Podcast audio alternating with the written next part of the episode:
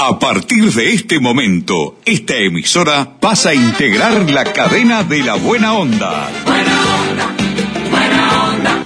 Jorge Bonica presenta Buenos días, Buena Onda, un programa interactivo, diferente, con noticias distintas, exclusivas y de actualidad. Buenos días, Buena Onda. A partir de este instante, Jorge Bonica les brinda el programa de las mañanas.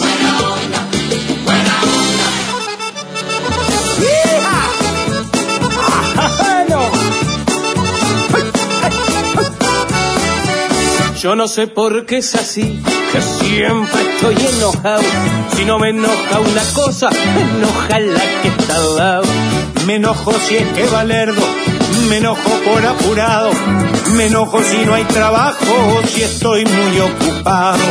Me enojo por la insistencia de lo que va a ningún lado. Y me enoja la ignorancia de los supereducados. ¿Qué tal amigos? ¿Cómo les va? Muy buenos días, buena onda para todos. ¿eh? Bienvenidos a participar con nosotros en una nueva edición de Buenos días, buena onda.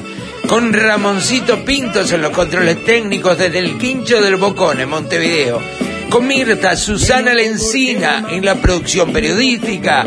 Aquí en la ciudad de Buenos Aires, República Argentina. Y con Leonardo López desde los estudios de la clave FM poniéndole ese toque de distinción en la puesta al aire de nuestro sonido, comenzamos una nueva edición informativa, análisis, comentarios, buena música y también a veces se nos sale la cadena. Soy no que soy un tarado.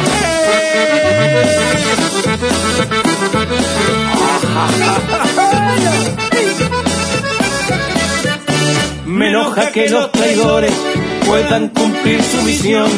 Me enoja el equivocarme, me enoja tener razón.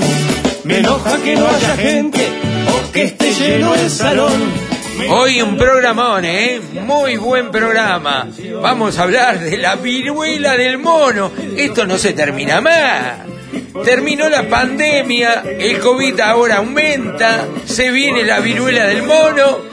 No sé qué vamos a hacer, ¿eh? ¿Qué vamos a hacer para que hagan ple- mucha plata las empresas farmacéuticas? No que soy un. Me enojé. Se enojó el hombre, bueno, arriba los corazones, no se me enoje más, no se me enoje más. Bueno, ahí está. ¡Uh! ¿Qué es eso? Ah, pero me arrancó con... No me diga que es el choclo. Entre la virula del mono y el choclo de Ramoncito, a ver... Con este tango que es burlón y compadrito, batió sus alas la ambición de mi suburbio. Con este tango nació el tango y como un grito salió del sórdido barrial buscando el cielo. allá en la década del 30, 35, 40, ahí estaba Tita Merilo, el choclo, que, mira esto, escuchen, escuchen. de ausencia, llorando la inocencia de un ritmo juguetón. Por sus milagros de notas agoreras nacieron sin pensarlo las paicas y las grelas. Luna en los charcos, canyengue en las caderas y una ansia fiera en la manera de querer. Al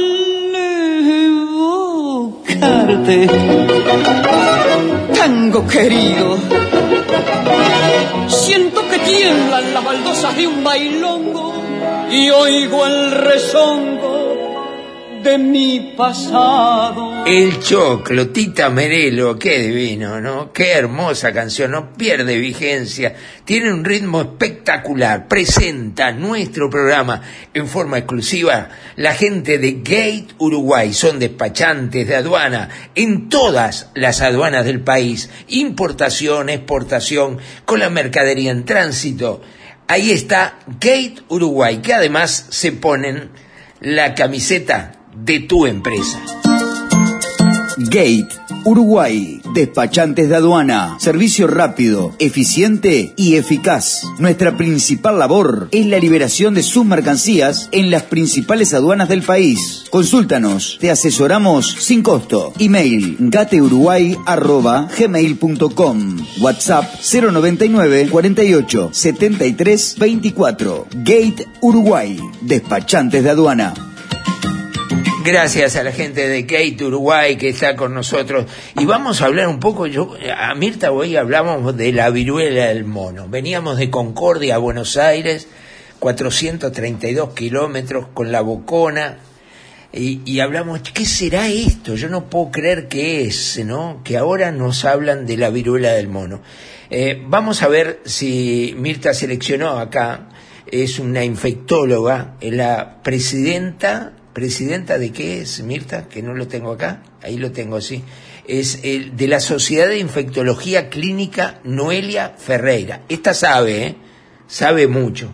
Vamos a escucharla con atención, a ver si nos ponemos nerviosos, no nos ponemos nerviosos. Hoy me hicieron un chiste, pero es un chiste medio verde y Mirta no me lo deja decir, pero está bueno, ¿eh? Capaz que antes que termine el programa me lo deja decir. ¿Qué hacemos con la viruela del mono, no? A ver, le escuchamos a esta señora que dice, Noelia Ferreira se llama. Se trata de un virus transmitido de animales salvajes a humanos por contacto directo con la sangre, carne o lesiones en los animales infectados. También se transmite de una persona infectada a otra por un contacto estrecho con las secreciones de las vías respiratorias, con lesiones en la piel, incluso hasta se reportaron casos de transmisión sexual. Lo que sucedió ahora fue que uh, hubo un aumento de casos, lo cual constituye un brote este, en lugares donde no se esperaba y en personas que no habían viajado este, recientemente a África, con lo cual se, se, piensa que obviamente hay como una distribución dentro de esos brotes que ha habido en Inglaterra, bueno, ahora en España, en Estados Unidos, este, como de circulación a nivel de esas comunidades. La viruela del mono se conoce desde 1958 y es endémica en África. La ocasiona un virus similar al de la viruela humana que fue erradicada. El curso clínico de la viruela símica este, es un poquito diferente, no tiene tanta, tanta repercusión en cuanto a la gravedad, este, si bien tiene entre 1 y un 10% de mortalidad en África, ¿no? Con otras condiciones, este, eh, digamos, sanitarias y demás. Con lo cual, es lo que decía hoy. Hay que estar atentos, por eso esto que, que decías del caso sospechosos, como produce una erupción, este, digamos, con pústulas, que son como vesículas en general llenas de pus y demás, tiene otros diagnósticos diferenciales con otras enfermedades eruptivas y ante una alerta a nivel mundial de circulación, sobre todo en viajeros, este, uno está un poco más atento y empieza a catalogar estos casos como sospechosos, ¿no? Bueno, eh, bien. Eh, ¿Qué pensás, Mirta? ¿Qué hacemos con esto? Ahora va a venir la vacuna de la viruela del mono y vamos a salir todos corriendo a vacunarnos para que las farmacéuticas sigan ganando guita, ¿no?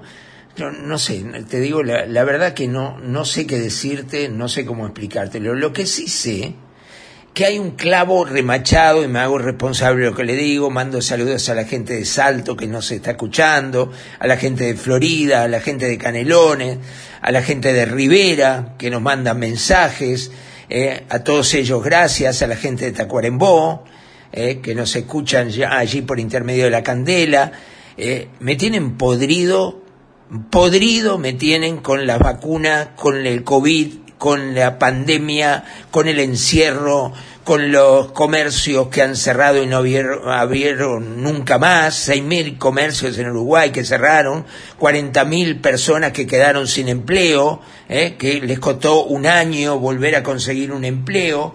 Eh, todo eso tan feo me tiene podrido, la verdad, me tiene repodrido la viruela del mono, no sé si nos vamos a terminar haciendo la del mono todo, No, pero no, no, no, lo podía decir. Mirta me dijo que no lo diga, pero se me escapó, prometo que se me escapó, nada más que se me escapó. Bueno, está Mirta acá, no sé si vas a opinar sobre este, este tema, las vacunas, ¿qué hacemos? Ah, eh, Tenemos, acá me pusiste también al subsecretario de Salud Pública que nos va a hablar de la viruela del mono, pero también nos va a hablar que tenemos que salir todos corriendo a darnos la cuarta dosis, la cuarta dosis, porque tienen un clavo remachado de vacunas que se la van a meter en el orto, las vacunas se las van a meter Delgado en el orto, Salinas en el orto, la Callito en el orto y también eh, esta que se separó, la Loli también se lo va a meter. No puede ser, déjense de joder de una vez por todas, muestren el contrato secreto, digamos cuánto gastaron en vacunas, cuánto pagaron las vacunas.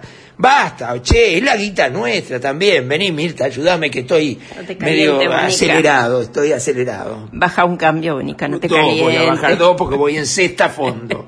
Dale. Yo, ¿qué- vos decís qué hacemos? Yo no sé qué hacemos, pero yo- lo que yo sí sé es lo que voy a hacer yo. Ajá. Yo no voy a correr más por ninguna vacuna. Ajá. No voy a salir corriendo por la vacuna, ni por la viruela del mono, ni por COVID.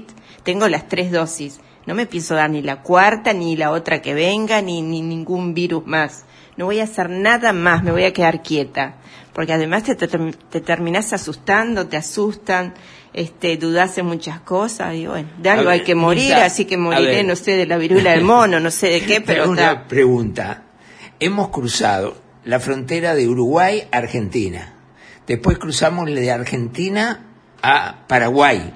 Después cruzamos de Paraguay a Argentina de nuevo. ¿Alguien nos pidió una vacuna? Nadie. No nos preguntaron por las vacunas. En ningún momento. Nada, ni siquiera O sea, si la teníamos. Sí, porque te pueden preguntar, puedes decir sí, si total no te, Correcto. ¿no? Y, y no saben. Pero en que otras te- oportunidades que venimos no preguntaban ni la querían ver. eh, más atrás y cuando Sí, veníamos sí. a la Argentina, sí. Exacto, en Sí. febrero. Sí, en febrero fue cuando Pero, empezamos. pero ahora en ninguna, le estamos hablando de tres países, tres países enteros, ni una nos dijo, ¿tienen las vacunas ustedes? Lo único que te exigen, que te, eh, la, eh, que te preguntan sí o sí es la declaración jurada, ¿no? Ah. Que eso si no la tenés, la tenés que hacer el momento porque sí, pero la vacuna no, esta vez nadie. Nadie. Y tampoco otra cosa, el, el seguro COVID. ¿En dónde nos pidieron?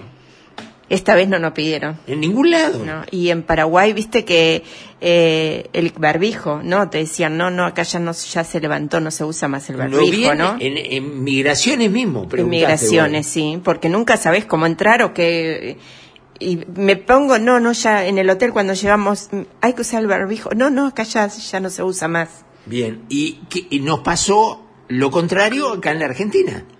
Porque ahora en la Argentina está más exigido el barbijo que cuando vinimos la última vez. O sea, está peor. Sí, Fuimos peor. a entrar hoy a la Galería Pacífico y vos le preguntaste a- al guardia de seguridad Sí. que estaba ahí. Y le digo, hay que usar barbijo. Vi que todos estaban con barbijo, Sí, pero no, si podés zafar, eh, hay que usar barbijo. Eh, sí, dijo. Pero Sí. creo que dijo después, bajito, dijo, eh, nos al- íbamos. nos íbamos- Depende de cada uno. Depende de cada uno. Mm. Pero todos tenían barbijo. Sí, todos andan en la calle con barbijo, todos tienen, y para entrar a los comercios sí, pero la otra vez que vinimos no, Ajá. no era necesario. No era necesario. Eh, quedaba a tu criterio. Lo que hay en todos lados con barbijo son los funcionarios, los empleados. Eh, todos empleados los- de hoteles, de restaurantes, de, de todos todos lados. lados los empleados sí están con barbijo. Pero hemos entrado en negocios eh, y vemos que los empleados están, le he preguntado, hay que usarlo. Dice, no, no, a criterio, ustedes lo hacen. Bueno, estoy como Karina Gimenez. Ah, queda a tu criterio. Es que a tu criterio. Eh, Mirta no se va a vacunar más, entonces. No, ya me entregué vida, lo siento, no sé vos, pero viste que me agendé y todo para la Sí, cuarta. sí. Ahora ya no me vacuno, no, no me vacuno, ni nadie, me- no me voy a asustar con nada más. Bien, eh, a mí hay algo que me, me hizo ruido, que va a salir publicado ahora en el Bocón, completo, eh, que es el informe de Biotech, que es la empresa de Pfizer, que hizo un informe diciendo que las vacunas no generaban seguridad ninguna. O sea, aquellos que nos vendieron el 96%, el 97% y las chinas el 55%, no, Pfizer declara que no tiene seguridad absoluta que las vacunas sean buenas para el COVID. Y además, además, declara, lo confiesa, lo dice, lo escribe, que la vacuna ha traído consecuencias hasta letales, mortales, a algunas personas, y problemas de corazón y problemas de ACV, de problemas de cerebro. Lo dice claramente. Los medios de comunicación no lo difunden esto, pero esto es prácticamente lo que decían, lo que ca- calificamos como antivacunas, nosotros, a todos ellos. Y decíamos, tan loco, mira, este loco lo que dicen, no se Es vacunan. verdad. Yo cada vez que me di eh, en las, las tres dosis, cada vez que iba, siempre iba con una cosita, ¿no? Un chuchito ahí, ¿me pasará algo? ¿No me pasará? Gracias a Dios, no sé, vos decís que quede más boba, pero está, eso, eso lo decís vos. Este, pero no, ya no quiero pasar por eso, ya no, no, no me vacuno más. No te no, no, no, me- capaz que una vacuna te puede pasar algo, capaz que no, pero no me voy a arriesgar y no voy a hacerlo. Ahora, hay un clavo tremendo de vacunas. Se compraron 7 millones de vacunas al pedo, totalmente al pedo. Capaz que alguno se lleva alguna coima o alguna comisión. Tenemos derecho a presumirlo, sin duda, porque es secreto. Si no fuera secreto, miramos los números, vemos cuánto se pagan, cuántas hay, cuántas se gastaron. Pero acá no me gusta nada. Ahora, como Salinas anda por allá, por Europa, no sé dónde por dónde anda, se quiere acomodar en la Organización Mundial de la Salud y disparar del Uruguay. No, este, tengo, no tengo dudas que coima hay en esto y en todo. O sea, no, se llevan su buena platita, perdóname, que lo van a dejar pasar. Son los, los únicos que tienen plata, plata que les sobra, ¿quiénes son? Los políticos. Y bueno, entonces, ¿qué? Por eso me hice político. Y después te, as- te asustan y esto y que viene esto y que lo otro, hagan esto. Y claro, el clavo que deben tener, tenemos que sacarle el clavo, ¿no? Tenemos que, eh, lo escuchamos al subsecretario del Ministerio, eh, que se llama José Luis Satjian, y cada vez que habla nombra Salinas, como diciendo, permiso Salinas, tengo que hablar yo también, ¿no? Miren lo que dicen acá de las vacunas, porque primero nos meten el mono por delante y Satjian se hizo la del mono. Acá está. Se mantiene la tendencia del aumento. Yo no sé si eh, calificarlo como ola, sí que va a haber oscilaciones. Eso es lo que nuestros expertos nos indican, que este, la enfermedad ahora se va a comportar de manera oscilante y que lo importante es tener buenos niveles de vacunación. Por eso con el ministro Salinas hace días determinamos la apertura de agenda para la cuarta dosis en población de 18 a 49 años. Ya hay 150.000 personas inscritas para recibir esa cuarta dosis y en los próximos días van a recibir eh, hora para que puedan vacunarse. Es importante mantener las medidas de cuidado que venimos manteniendo hace dos años, sobre todo quizás en, en ambientes de riesgo. Todos hemos aprendido en estos dos años cuáles son las medidas que son eficaces, cuáles son otras que quizás no habría que tener y cuál es la conducta para que uno no, no se contagie. En ese sentido, instar, como hizo el ministro Salinas hace unos días, a retomar lo que eran las medidas de precaución en los ambientes cerrados que tienen poca ventilación o baja ventilación, bueno, simplemente eso y acompañarlo con una buena vacunación. Bueno, este está haciendo bien los deberes, seguramente será senador en las próximas elecciones, porque en las listas sábanas lo van a poner al Senado, sin duda, her- herrerista, del palo de Luisito, y este, lo van a terminar poniendo. Ahí está bien, haciendo bien los deberes, cada cosa que dice, como dijo Salinas, como hizo Salinas, como explicó Salinas, déjate de joder con Salinas, me tienen todo podrido. La verdad me tienen podrido todo esto haciendo política barata, inmunda, asquerosa, en los canales de televisión, permanentemente haciendo eh, ahí apariciones para, para ganar prensa y ganar de todo. La verdad, eh, es muy difícil, muy difícil. Póngale, póngale Ramón, dele usted ahí. ¿Tenés proyectos? ¿Tenés ilusiones? ¿Querés viajar? ¿O tener tu propio auto? ¿Comprar tu terreno? ¿Refaccionar tu casa? ¿Y por qué no? Atreverte a soñar. Para todo eso tenés Caxoe, tu cooperativa de ahorro y crédito. Más de 30 años cumpliendo con los sueños de los uruguayos. Caxoe, siempre de tu lado. ¿Ya recibiste tu factura de UTE con la devolución de 2.022 pesos? Con el plan 2022 de UTE, comprando cualquiera de estos electrodomésticos y registrando la compra, UTE te devuelve 2.022 pesos en tu próxima factura por cada equipo nuevo. Tenés tiempo para beneficiarte del descuento hasta el 31 de julio. Con UTE, este 2022 tenés un plan. Válido desde el 1 de noviembre al 31 de julio o hasta alcanzar los 40.000 equipos. Máximo descontable, 6 equipos por número de cuenta. Ceda el paso. Prohibido adelantar. Velocidad máxima 90 kilómetros hora. Las señales de tránsito no son simples señales. Son órdenes. Respetalas. Evita accidentes. Mayo Amarillo. Junta Departamental de Florida. La Junta de Todos. Ella es una belleza, es simpática y bonita. Y cuando se va pa'l baile, usa pollera cortita. Llegó Ágata. Atento Minas, atento Radio La Valleja. Revolea, revolea y se le ve la tanguita. ¿Cómo dijo? Ponete siempre esa tanga que te queda acabadita. La cumbia se ve bonita con la tanga chiquitita. Siempre esa tanga que te queda acabadita. La cumbia se ve bonita con la tanga chiquitita. Yo digo, esta canción, la gente de Ágata, vaya un saludo grande a toda la gente de Ágata, muchos de esos queridos amigos que durante muchos años convivimos en la ciudad de Minas con todos ellos. Este, hoy esa canción, si yo la paso, no sé, van presos, ¿eh? Porque lo van a tratar de machistas, hablando de la tanga chiquitita y bien cavadita y no sé cuánta cosa. Hoy me parece que marchaban al espiedo, ¿eh? sin duda. Bueno, a ver, el, el Fiscalía, Fiscalía, el fiscal Gómez, eh, pide eh, eh, informes sobre los casos de denuncia de delitos sexuales. Vamos a ver si lo podemos escuchar. Yo lo quiero hacer escuchar dos veces este, porque me tiene caliente. A ver.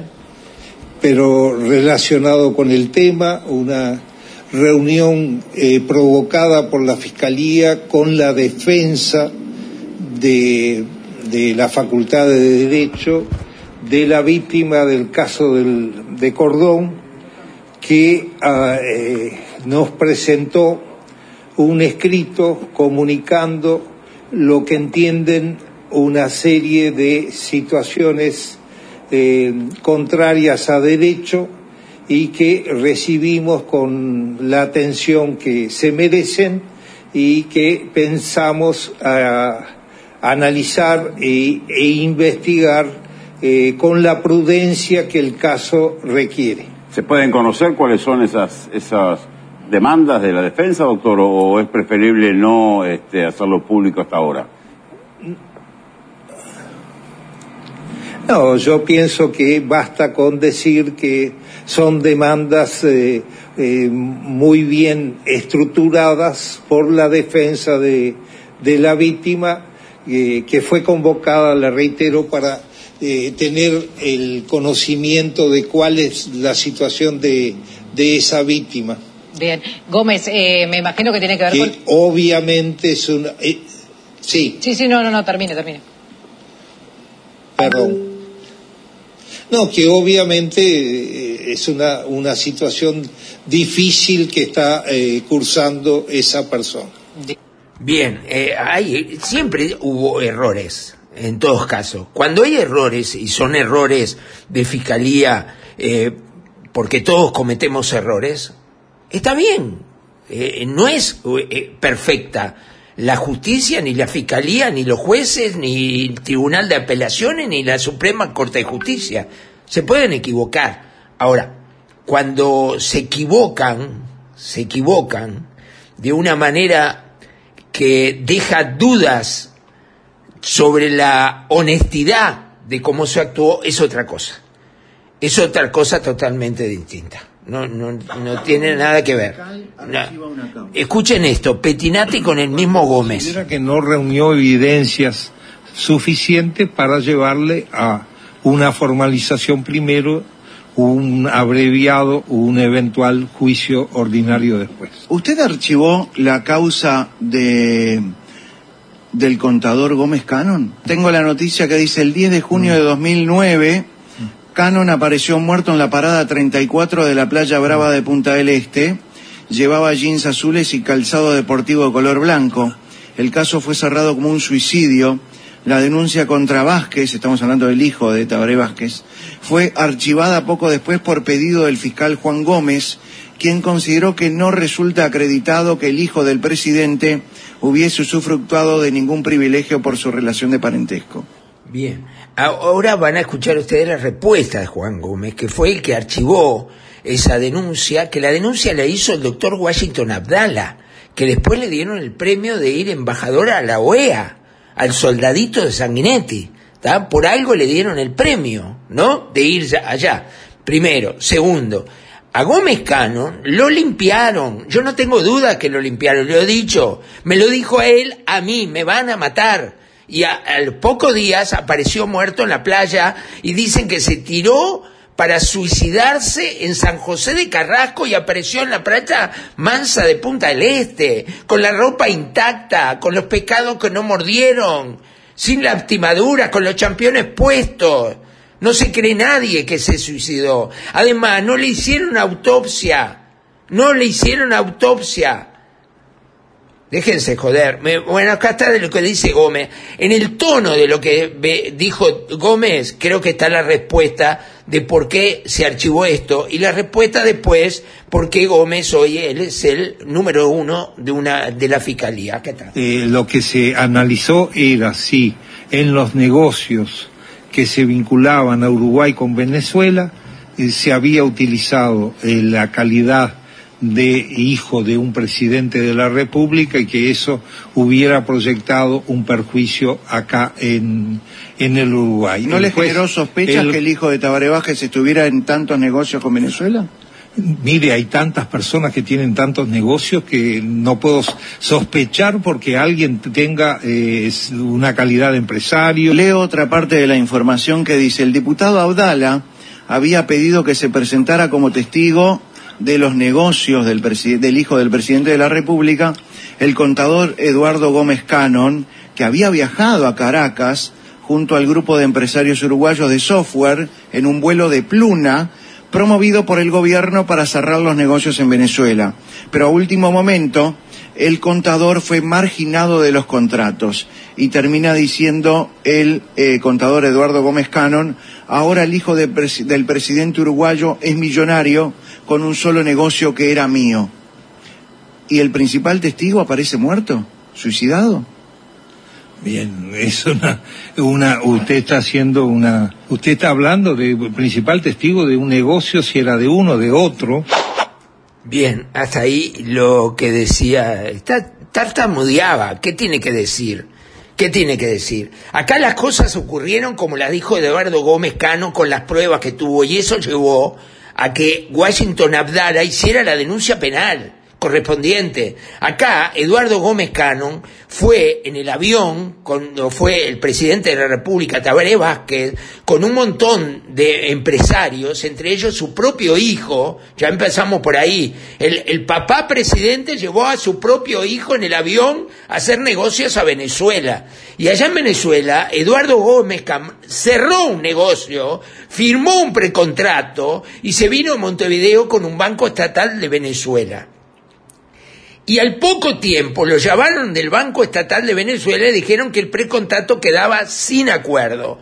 Eduardo Gómez Cannon viajó a Venezuela a ver por qué ese contrato que era millonario en dólares, ¿eh? ¿por qué quedaba sin efecto? Y allá en Venezuela le dijeron que ese mismo contrato, ampliado a 56 o 46, no me acuerdo cuántos millones de dólares, lo había hecho el señor Tabaré Vázquez eh, el señor, el hijo de Tabaré Vázquez, que se quedó con ese contrato. Creo que Jodal estaba también en el acuerdo junto al hijo de Vázquez. No lo recuerdo bien, pero creo que Jodal estaba también porque Eduardo Gómez Cannon me lo dijo. Y eso es lo que pasó. Y Gómez Cannon empezó a patear y empezó a decir, no puede ser, por el privilegio de ser el hijo del presidente, me sacan mi negocio, el que yo había firmado el precontrato, y se lo dieron al hijo de Tabaré Vázquez.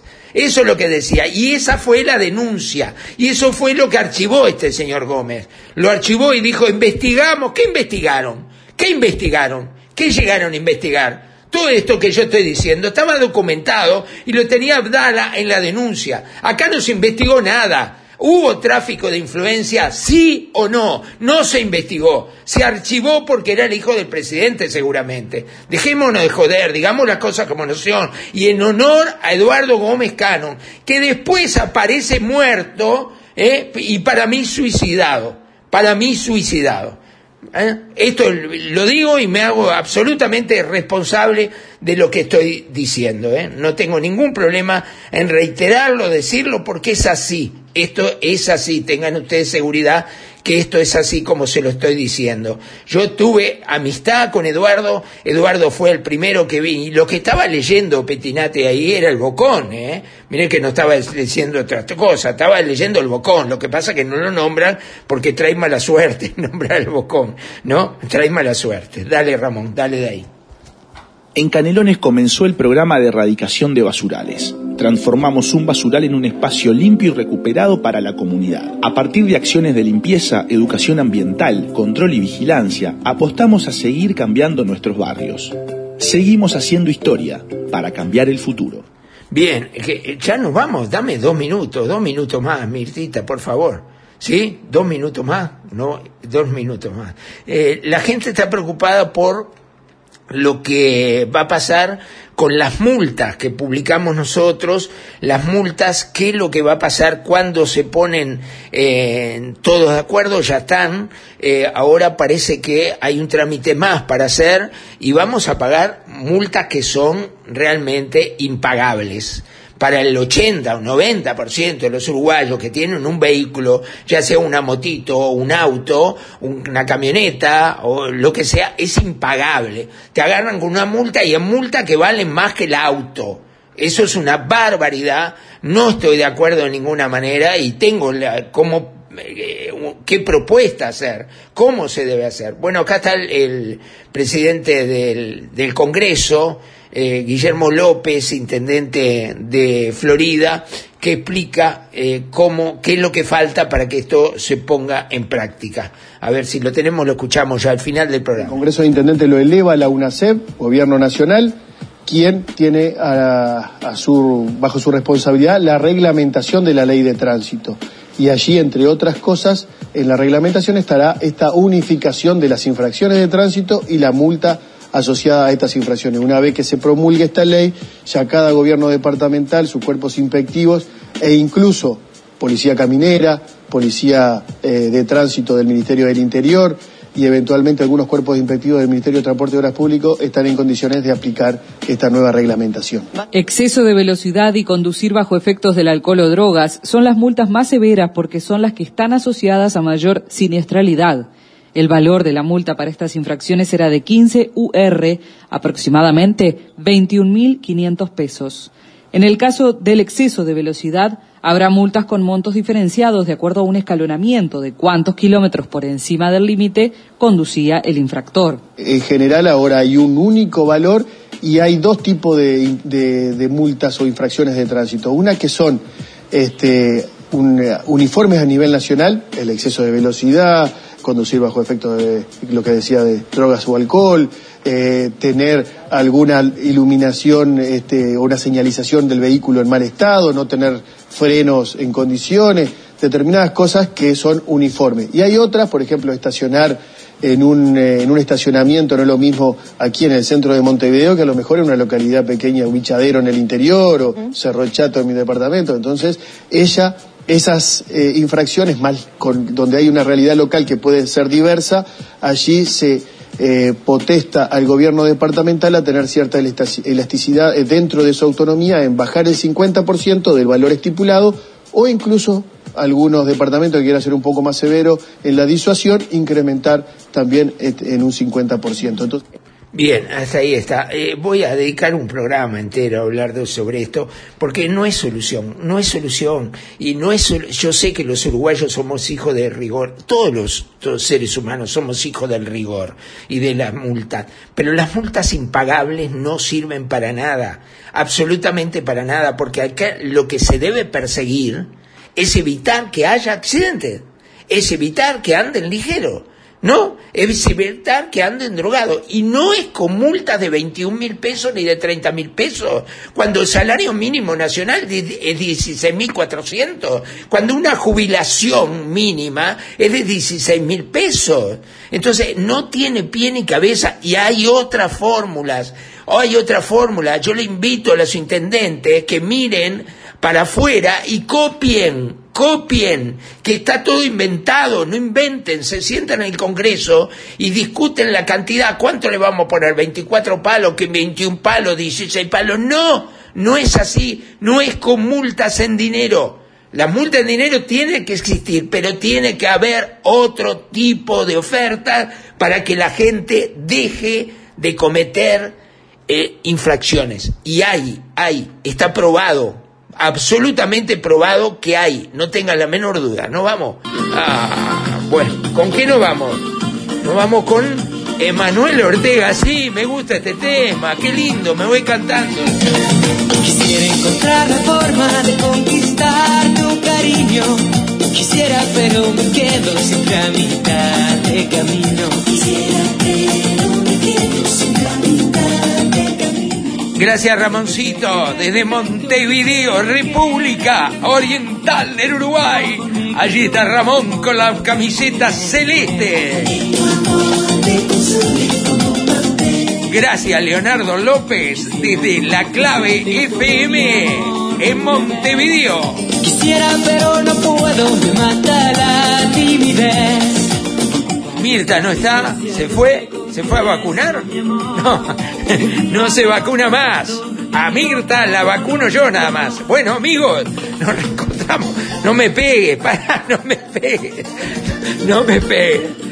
Nos reencontramos mañana, perdóneme, un poco de jolgorio, muchachos, vamos. Nos reencontramos mañana, ¿eh? con las mismas ganas, el mismo entusiasmo, la pasión de siempre y el coraje, esa pica de coraje que es propia de nuestro programa. A todas las emisoras, a todas, muchas gracias. Nos reencontramos mañana. Que pasen bien. Chau, chau. casa yo te escribí que te amaba, pero lo escribí la noche del día.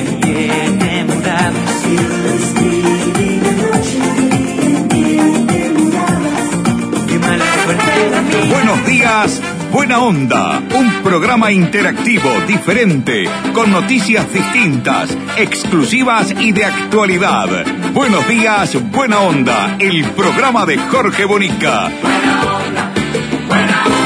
Gracias por su participación.